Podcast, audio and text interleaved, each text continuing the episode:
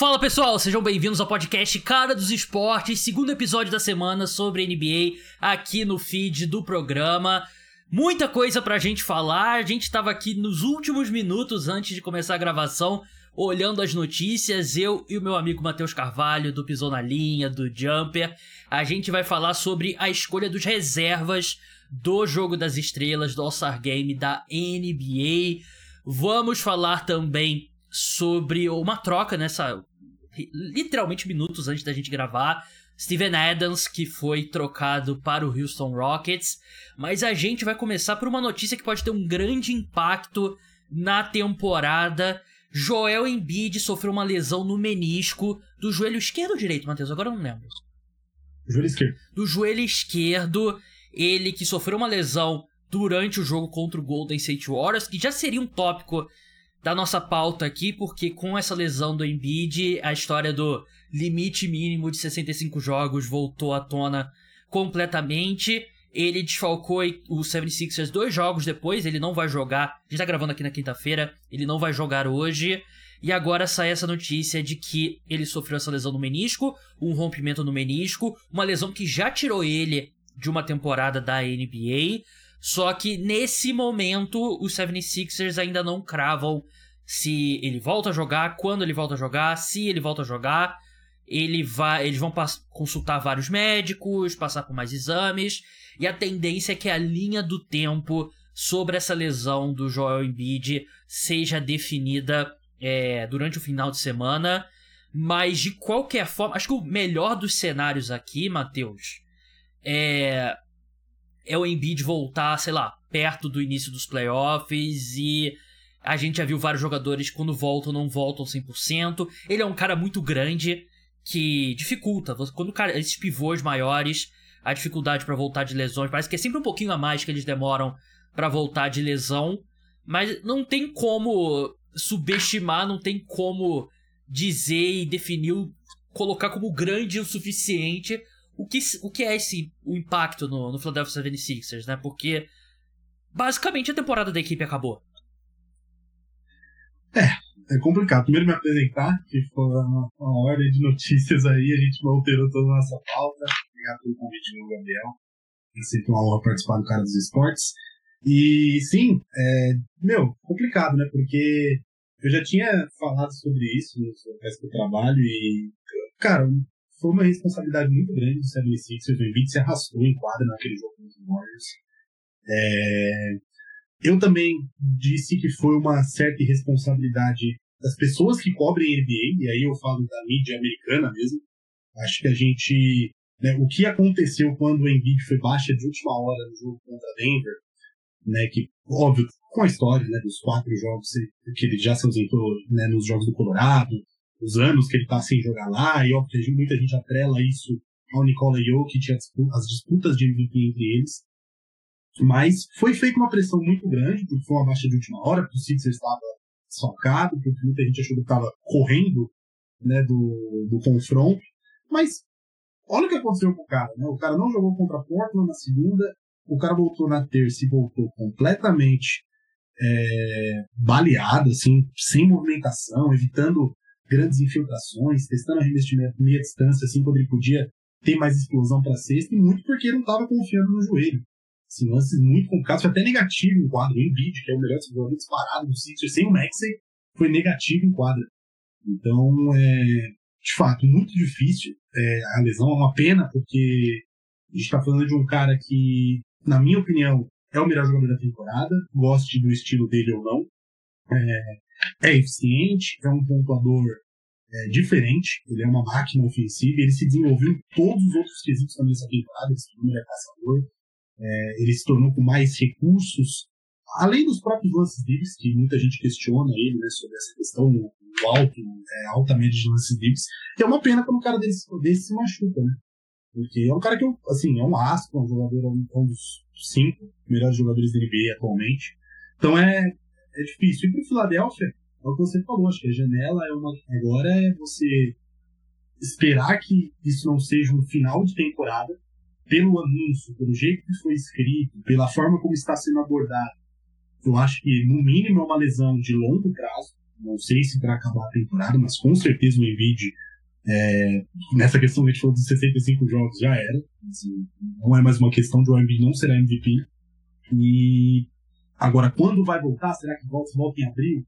Será que ele voltando em abril ele não tem o risco de agravar? É, tudo tem, tem todas essas questões que envolvem, mas não vou dizer que acabou, mas que é um baque muito grande para a temporada do Philadelphia 76ers, ainda mais no momento de queda, né? O Sixers que andou a temporada toda em terceiro, até em segundo em alguns momentos, também está em quinto na tabela, perdeu posições para Cleveland e para Nova York, então complicado. É, vamos, vamos por partes, né? É, é muito imagina, mesmo que ele volte, é, já era uma já era uma, uma disputa difícil contra o Boston Celtics, que para mim tá um degrau e meio acima do resto da, da conferência. E se ele voltar, a chance dele voltar 100% é muito pequena, né? É, é uma lesão complicada que provavelmente ele vai precisar de intervenção cirúrgica e é, é, muito triste, é muito triste mesmo porque esse time do Sixers encaixou muito bem e era um time que poderia ser um comprador nessa janela, né? Trazer algum jogador para reforçar o elenco. Um ponto grande que eu discordo de você é essa questão da pressão da, da mídia. É, eu entendo, eu entendo seu ponto, mas ao mesmo tempo o Joel Embiid é um adulto, né? Ele é. O Seven Sixers é uma, é uma franquia de, sei lá, 2 bilhões de dólares e não acho que por causa de alguns tweets ele forçou a barra. E se ele, se ele forçou a barra por causa de alguns tweets, aí foi burrice mesmo. E aí foi um erro dele e da franquia. Mas, ao mesmo tempo, se a gente vê o lance que ele se machucou, Matheus, foi um lance que ele cai no chão e, se não me engano, o Kuminga tropeça e cai por cima da perna dele. Então, tudo bem, eu concordo com você. Ele claramente não estava 100% no jogo. Mas ainda assim, parece ter sido um lance de muito azar, né? Um jogador, claro, o Kuminga gigantesco, imagina um cara de 2 metros, 100 quilos cair na tua perna. Pô, não tem perna que aguente, né? E aí eu não sei se, ah, por causa dos 65 jogos o Embiid se machucou. É, eu acho que foi uma lesão que realmente envolveu muito azar. E a gente vai falar da questão específica dos 65 jogos, que eu tenho alguns pontos, mas é, me pareceu um pouco um pouco mais de azar do que aquela história do Draymond falando no podcast, que era um absurdo as pessoas obrigarem o Embiid a jogar 65 jogos, enquanto eu acho que foi um azar. Claro que se ele tivesse 100%, talvez o, o Kuminga cai na perna dele, ele consegue desviar, ou, ou pelo menos o joelho já estava um pouco lesionado, de repente foi a. O. A gota d'água, né, que fez o, o menisco dele romper. Mas ao mesmo tempo eu acho que foi um lance de baita azar. Não, com certeza. Quando eu digo é, na questão da mídia, é, eu falo porque o Embiid ele tem um, um pouco esse ponto. Talvez ele seja dos grandes astros da NBA hoje, é, o jogador talvez mais alvo das narrativas que a gente fala. Né? Então, é, como eu disse, ele é muito contestado ainda. E acho que, justamente, dá pra gente dizer, um cara que não, por exemplo, não, não avançou além de uma segunda de playoffs, um cara que tem uma queda de produção comprovada temporada, da temporada regular para os playoffs, acho que tudo é verdade. E aí eu falo assim, cara, é, a pressão que isso coloca pode ter colocado ele numa situação de se forçar. Aí eu concordo, como eu disse. Erro dele, erro de, da, do Philadelphia 76ers, até porque o Nick Nurse disse isso muito, né? Disse que os médicos liberaram, mas que em grande parte né, foi o Embiid que ele jogou né, naquela partida. Então acho que entra tudo isso, entra a questão a própria, a própria franquia, o 76ers, né? Sim, a gente coloca o 76ers é, no posto de um dos melhores times da Conferência Leste, mas eu acho que, assim, é, é muito em relação ao Embiid.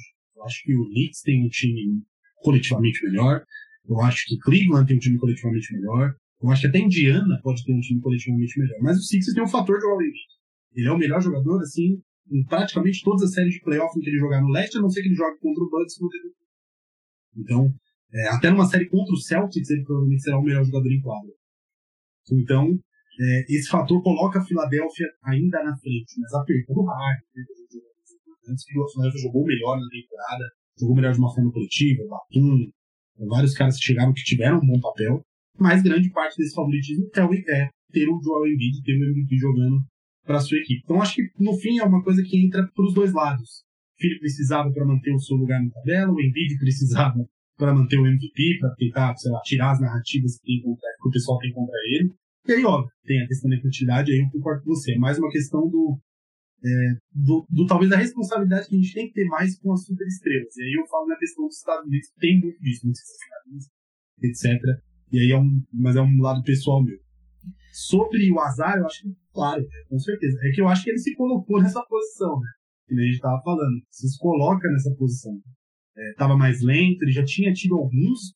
Cara, cada queda que ele teve nesse jogo, que ele podia ter se machucado, eu particularmente não torço pro Philadelphia, mas eu tava aflito vendo o jogo. Eu tava falando, esse cara vai se quebrar a qualquer momento. É, o Embiid, com então, um cara do tamanho é... dele, ele cai muito em campo e cada vez é um. É uma aventura, né? Nossa. Que ele cai em campo, cai em quadro, fala em campo, né? É. Não, então, é, é complicado. Então, ali é um, e ali é um lance que tá acontecendo muita lesão no NBA, né? Que é, ali às vezes é uma bola que tá meio ali em disputa, meio perdido, um cara mergulha, não, foi um lance de maldade comigo. Comigo foi chamado Hustle Play, né? O cara se joga pra tentar pegar a bola e aí vai perna, vai tudo. É complicado, é, é azar, mas acho que só basta um, basta se colocar. Ele aumentou a chance de ter o azar. Sim. É, ele. Enfim. É, é triste porque, mesmo que você não goste do Philadelphia 76ers, é, é um time. A sensação que dá é que é um time a menos na, na disputa, né? E é um. Por exemplo, a gente.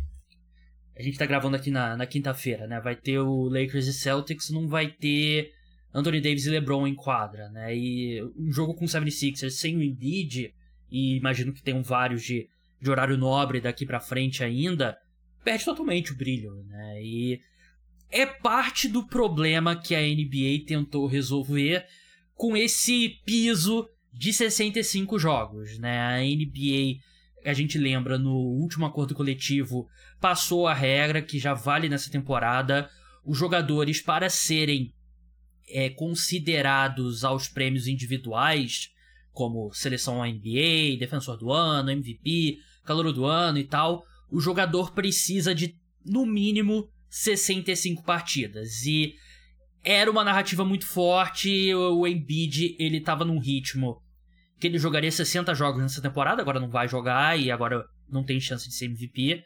Mas se ele tivesse 60 jogos, ele não poderia concorrer ao prêmio, né? E muita gente estava criticando e tal. E aconteceu o que aconteceu no jogo do Golden State Warriors, muita gente ligou ao fato dele querer disputar o prêmio, mas ao mesmo eu já falei minha opinião, o Matheus já falou a opinião dele, né? No, acho que deixar se levar por isso é, seria infantilidade, né? Não dá para defender. Mas é uma mudança na regra da NBA, né? E é uma mudança significativa. Eu acho, eu vou querer ouvir sua opinião também, Matheus, claro. Eu acho que é uma medida paliativa da NBA para tentar resolver um problema, mas que não ataca a raiz do problema. O, o problema que a NBA tenta resolver. A quantidade de jogos que as principais estrelas da liga não entram em quadra. Ela tenta resolver com esse incentivo, com tentar fazer os jogadores jogarem mais, para tentar. É, assim, não, não desfalcar o time por nada, assim, né? Ah, pô, tô com uma dorzinha aqui, não vou jogar, é o back-to-back, é dois jogos seguidos, não vou jogar aqui e tal. É, eu entendo a tentativa da NBA, eu não culpo a NBA por isso. Mas é bem claro que o problema não vai ser resolvido assim. O problema da liga é que 82 jogos são muitos jogos. É, é uma temporada muito longa, que os jogadores têm dificuldade para cumprir. Raros são os jogadores que jogam 82 partidas. Mas também é um problema que não tem como resolver, porque ninguém vai querer aceitar ganhar menos dinheiro a curto prazo para de repente daqui a 10 anos você recuperar esse dinheiro e a audiência aumentar, porque tendo menos de 82 jogos, cada jogo vai valer mais e tal. Então não vai ser resolvido. Então é meio que uma sinuca de bico. E, e assim, o Embiid jogou 66 jogos em, em 2023, né, na temporada regular que ele foi eleito o MVP. Eu entendo a NBA, mas ter essa linha fixa é muito idiota, porque quer dizer que o Embiid ele pode vencer o MVP jogando 66 jogos, mas ele não pode vencer o MVP jogando 64? Dois jogos a menos? É, é idiota, né? Mas eu entendo, eu não culpo a liga. Não culpo a liga, só que eu acho que é um problema que não vai ser resolvido dessa forma. É, é eu tenho um pensamento sobre isso também, pra falar a verdade. É, o, eu acho que o critério do número de jogos, da disponibilidade, como se fala, que é uma qualidade, eu acho que isso é uma qualidade na qual o Joel Embiid não se encaixa muito bem, historicamente, é, mas ela sempre foi importante para o prêmio. É, eu, tá, eu, eu não vou lembrar os nomes agora. Eu lembro que tem o LeBron e o Yannis. Mas eu acho que os dois, inclusive, tiveram em temporadas assim. Mas só cinco jogadores venceram o MVP é, jogando menos do que 65 jogos. Rapidinho, Matheus, eu tenho uma lista aqui dos últimos 10 anos que eu anotei, quantos jogos cada jogador jogou, e eu acho que é um dado interessante que você levantou. O Embiid jogou 66 na última temporada, antes disso o Jokic jogou 69, antes disso o Jokic jogou 74, mas foi uma temporada mais curta por conta da Covid, a temporada começou depois. 2020 também foi uma temporada mais curta, o Yannis jogou 63.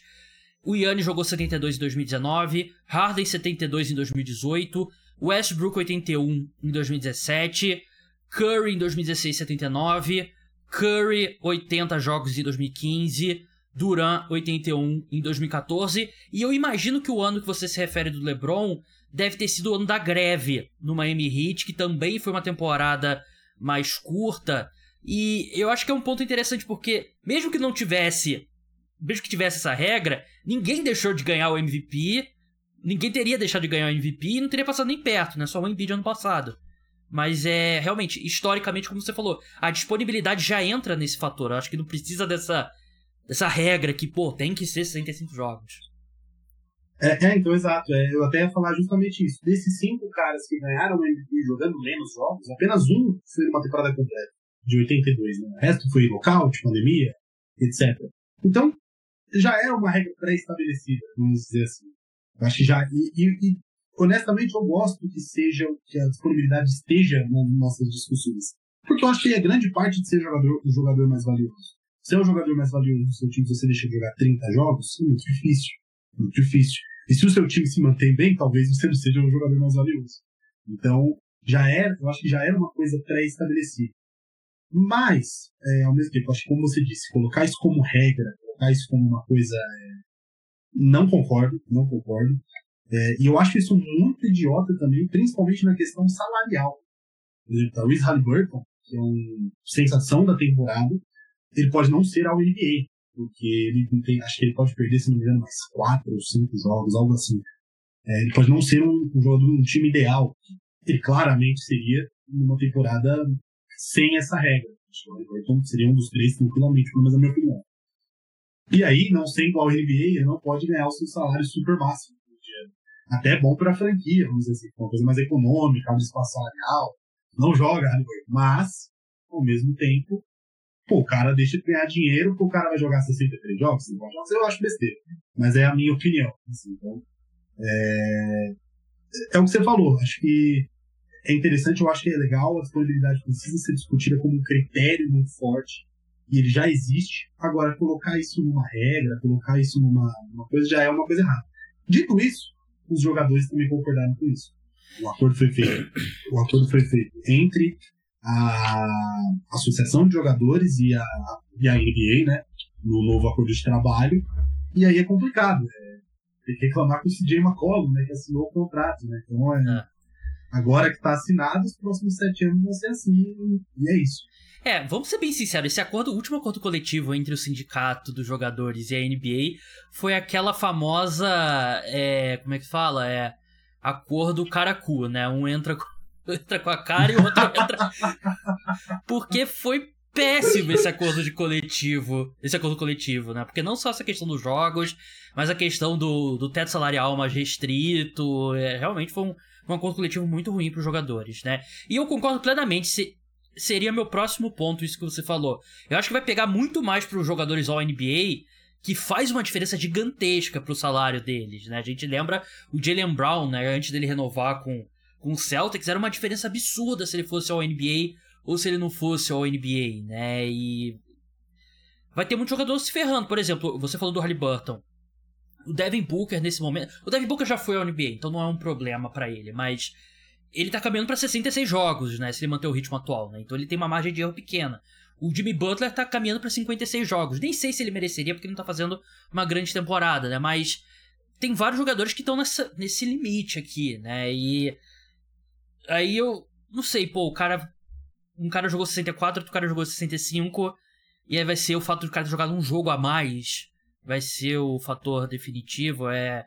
É muito estranho mesmo. Eu acho que a NBA deveria, não deveria ter mexido nisso. E que eu acho que as pessoas que votam, como você bem falou, as pessoas já consideram isso, né? Eu, eu lembro que o ano que.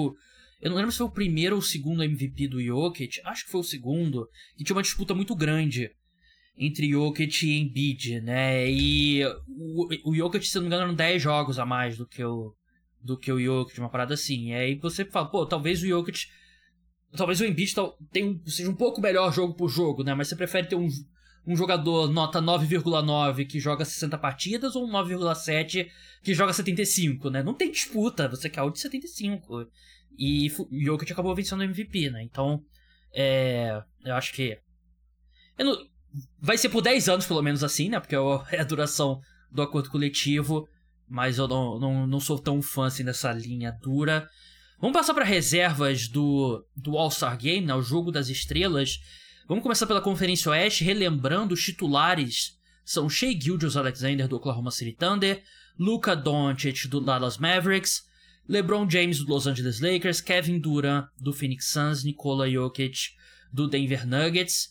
A gente, poucos minutos antes da gente começar a gravar, a gente viu os reservas, que foram Stephen Curry do Golden State Warriors, Anthony Edwards do Minnesota Timberwolves, Devin Booker do Phoenix Suns, Paul George do Los Angeles Clippers, Kawhi Leonard do Los Angeles Clippers, Anthony Davis do Los Angeles Lakers e Carl Anthony Towns do Minnesota Timberwolves.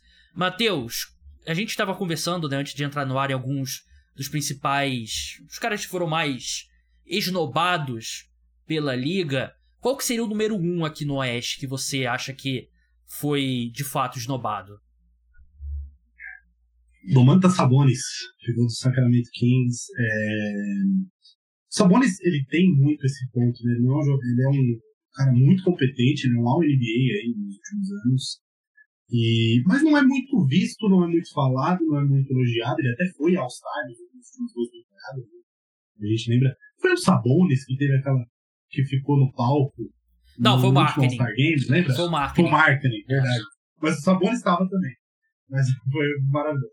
Mas o. É, cara, os números dos Sabonis em Sacramento, sobretudo no último mês e meio, o Sabonis tem 29 duplos duplos seguidos.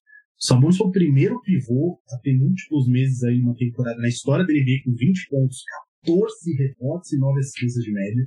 Então é um, assim, não é um pontuador como o Anthony Towns, que, que, no meu caso é o cara que eu tiraria. É, não é um pontuador, não é um jogador assim tão agressivo, mas ao mesmo tempo acho que é um cara importante para essa campanha de Sacramento. O, o Fox, né, ele, que é, o, é muito o melhor jogador e acho que realmente é, mas ele teve uma, ele teve uma temporada um pouco mais baixa em relação ao ano passado. Não muito. O Fox poderia até ter sido All-Star também, acho que ele, nessa linha do Curry, do Edwards, do Booker, talvez o quarto fosse o Fox, exatamente. Mas o, eu teria falado do Sabonis, eu teria colocado, e acho que um outro nome, outros dois nomes que eu colocaria também antes do Towns. O Shengun, em Houston, fantástico, joga muito, jovem, joga num time pior, tem produzido médias tão boas quanto. E o. Na minha opinião, pelo menos o Ruth Gobert também, no próprio Timberwolves. Eu entendo a questão do Towns ter sido eleito muito pela questão do Wolves ser líder do Oeste. E o Towns realmente é fundamental. Talvez até no último mês esteja produzindo melhores números até do que o próprio Anthony Edwards. O Edwards está tendo alguns jogos menos agressivos, dando mais assistências, está deixando o Towns ter um pouco mais de volume depois de um começo de temporada mais esquisito do Towns. Mas eu acho que o cara que faz o Wolves ser o líder do Oeste nesse momento, pelo que está defendendo e é o candidato aí a ser defensor do ano, é o Gobert. Então, por mais que não seja tão atrativo para um jogo das estrelas como o Towns é, né? ele tem essa questão toda. Mas, em geral, teria escolhido o Sabonis. É, não tem nada a acrescentar. Eu também colocaria o Gobert antes do Towns. É, acho que o que o Gobert faz. Tudo bem, ninguém quer ver o Gobert jogando o jogo das estrelas, né? Ele não combina com o jogo das estrelas, mas ao mesmo tempo, é, foi o mesmo argumento que eu fiz quando eu disse que eu colocaria o Anthony Davis como titular e o LeBron no banco, né? Porque, tudo bem, eu acho que é justo você dizer, não, a gente quer ver o LeBron jogar porque é o LeBron. E aí, acho que é um argumento justo. Mas ao mesmo tempo, eu acho que por mais que o entretenimento seja importante, eu acho que o All-Star tem que ser os melhores jogadores. E eu acho que o Anthony Davis vem fazendo uma temporada melhor que a do LeBron, né? E você pode citar números ofensivos do LeBron, mas ao mesmo tempo que o Anthony Davis faz como defensor, eu acho que ele merecia mais do que o LeBron, mas enfim. E eu acho que o Gobert merecia mais que o Towns, eu também concordo. a minha escolha aqui seria o Sabonis. Eu coloquei o Gobert na frente, e acho que o Shengun, provavelmente, se bem que o, Towns tá num viés de crescimento e o Shengun tá, junto com o Rockets, um pequeno viés de, de queda, né? E a gente vai falar sobre a troca que a equipe fez. Mas é isso, não tem nada a acrescentar. O Fox também, mas o Booker, Anthony Edwards e Curry realmente estão à frente dele.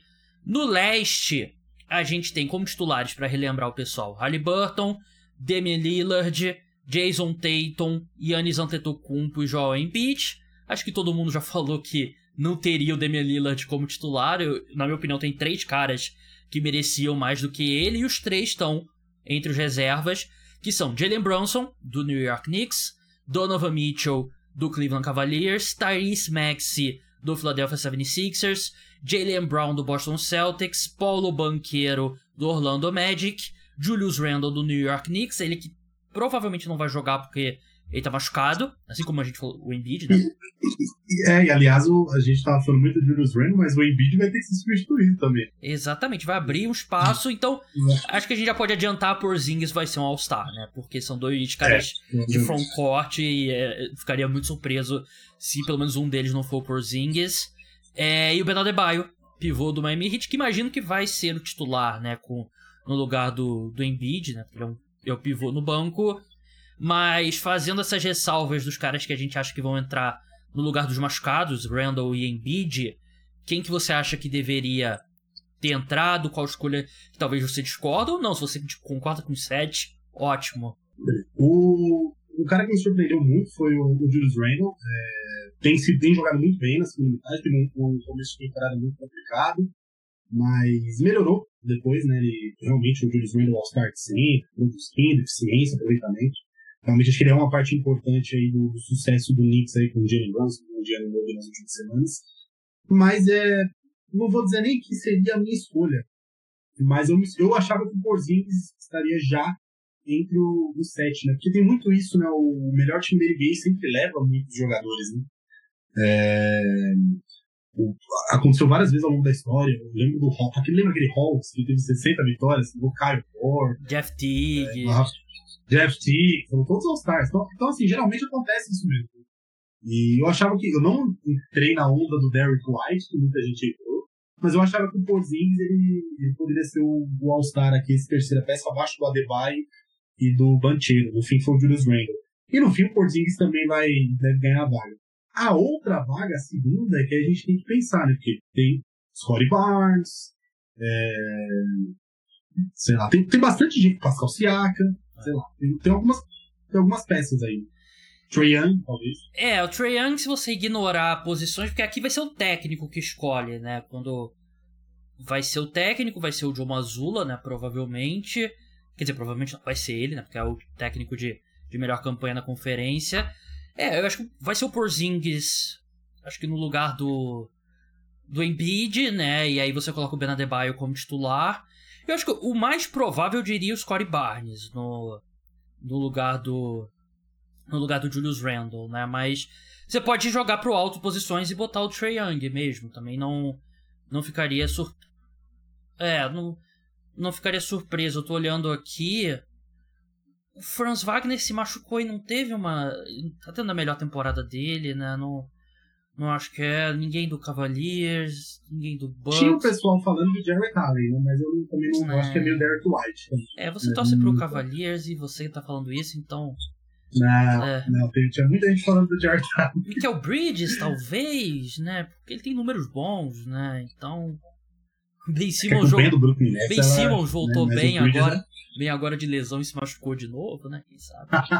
é, mas é isso, acho que o é. Leste tem menos opções, né? E historicamente, assim, nos últimos 20 anos, sempre assim, mas é. Eu acho que pode ser o Derek White também. Eu sei que você não é muito fã, mas eu acho que o que ele faz defensivamente é um absurdo. Só que pra propor um game tem que ser o Trey Young, né? Porra, se for escolher o Derek White, escolhe o Trey Young, ele vai É, arremessar o bola Derek do White é mais pela questão de role player, né? É. Tipo, é, eu, acho, eu acho que ele é, assim, uma temporada fantástica. Eu gosto muito dele. Mas, é, queira ou não, ele é o quinto melhor jogador do time. Não, quarto, né? Ele, é- ele tá numa temporada melhor que o Drew Holiday. Sim. Mas ainda assim, eu acho que é, é meio Jeff Teague, meio Kyle Corbin, sei lá. É. Pelo menos a minha opinião. Justo. Também pode ser, sei lá, olhando aqui os os titulares, pode ser o, é, vai ser o Ben Adebayo titular. Ah, eu acho que é isso mesmo. Eu acho que vai ser Porzingis no lugar do do Embiid vai ser o Scottie Barnes no lugar do do Julius Randle. Antes da gente encerrar, uma última notícia, uma troca que aconteceu nessa quinta-feira. O Steven Adams agora é jogador do Houston, do Houston Rockets, mas só vai estrear na próxima temporada. Ele que tá machucado, tá se recuperando de lesão.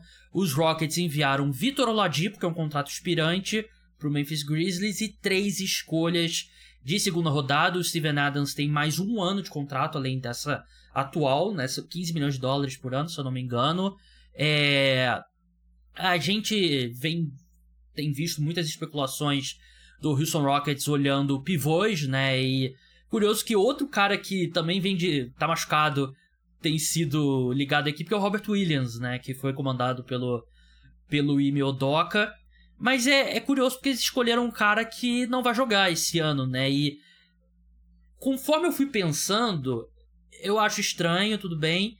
Mas ao mesmo tempo eu acho que mostra uma uma franquia do Houston Rockets que tá meio que aceitando o fato que o início de temporada foi um pouco melhor do que esse time é capaz, né? Porque o time tá caindo bastante na, na Conferência Oeste. Então eu acho que mostra alguma disciplina, não cair num desespero de achar, não, a gente precisa de um cara para agora, para tentar salvar e de repente você move algum ativo extra e para sei lá, para você ter mais força no play-in, para conseguir se agarrar a uma vaga no play-in. Eu acho que eu, é, pode ser o copo meio cheio, eu diria.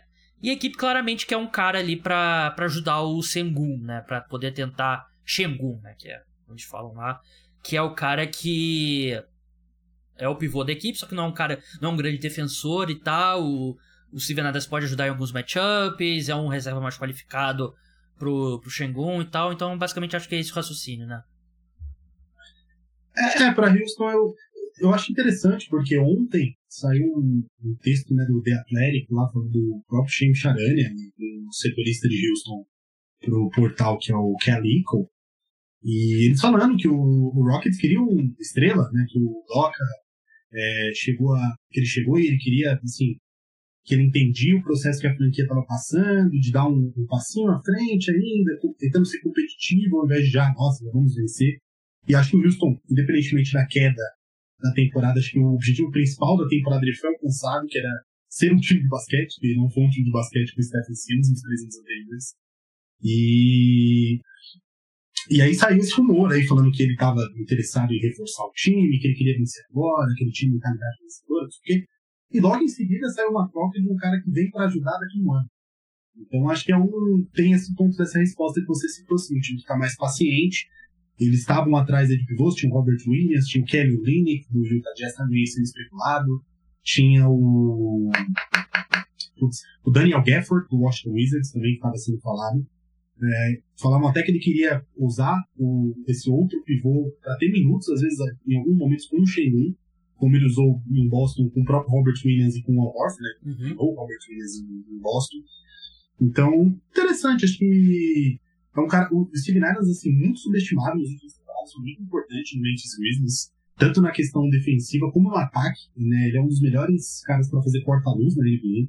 Então, é, um, é realmente um jogador valioso nesse aspecto, mas também tem essa questão de saúde, né? Essa lesão no joelho do Steven Adams já tá aí há algum tempo.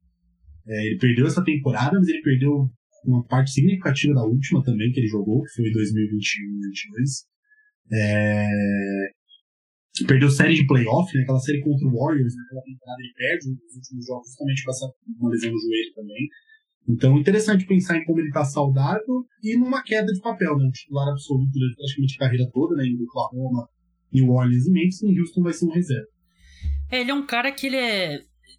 sem alarde, ele é um pouco mais novo que todo mundo pensa, né? Ele tem 30 anos, né? Que ele é, é um cara que se fala, pô, tem 38, você ah, beleza, ele tem 38 mesmo, né? Mas ele já tá bastante tempo na NBA, né? E ele é. Parece um pouco mais velho do que ele é. é ele é o. Assim, antes da lesão, claro, né? Dessa última, ele era com folga o melhor pegador de rebote ofensivo da NBA, né? E o Memphis sofre muito quando ele sai, porque o ataque de meia quadra de Memphis não é bom, né? E aí sem as chances extras que o Steven Adams dá, esse ataque cai de rendimento.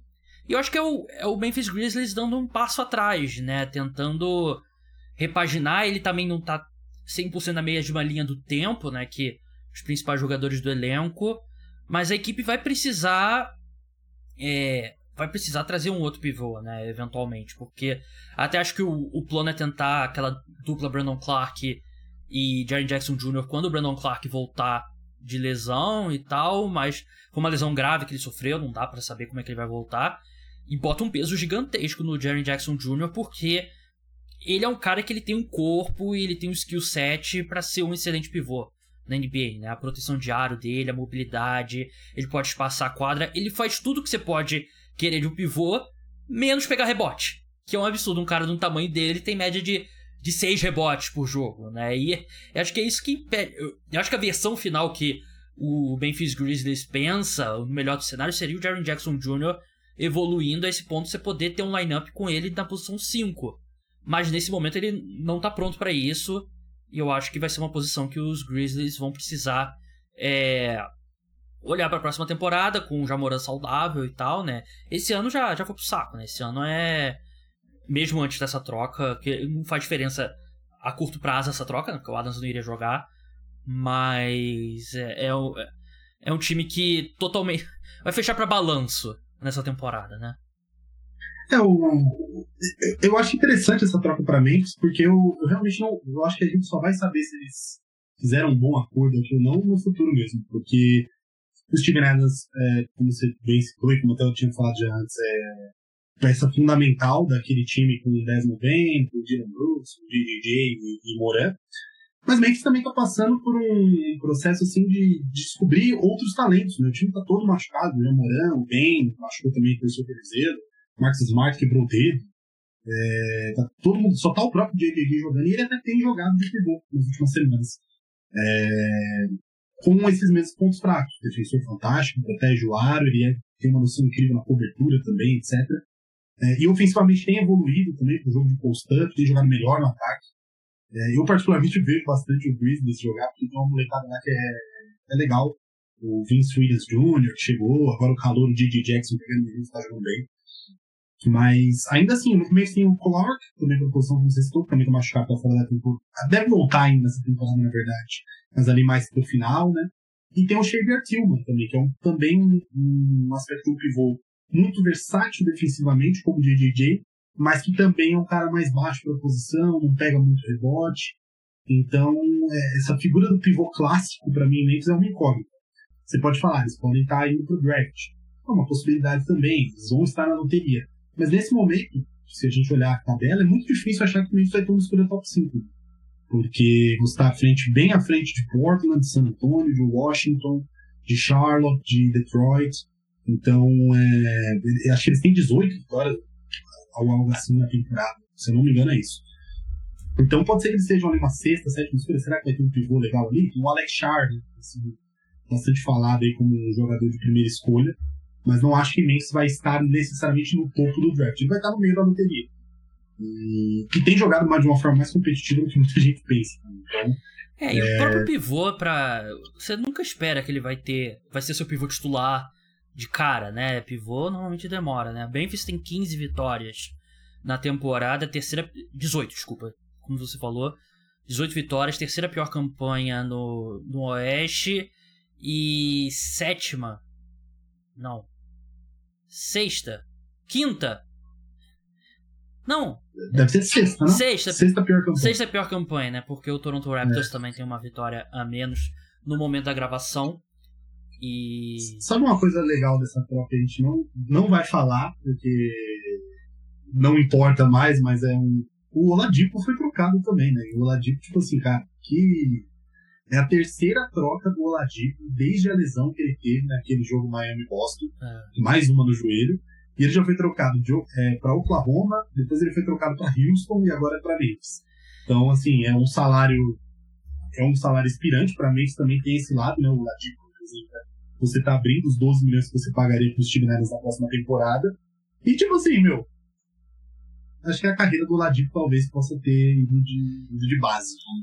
É, a pro, próximo time do, do Ladipo tá cada vez mais com um cara que vai ser o Shanghai Sharks, né? Ou algo do tipo. E, e engraçado você falar isso porque esses dias mesmo eu tava lembrando, tava.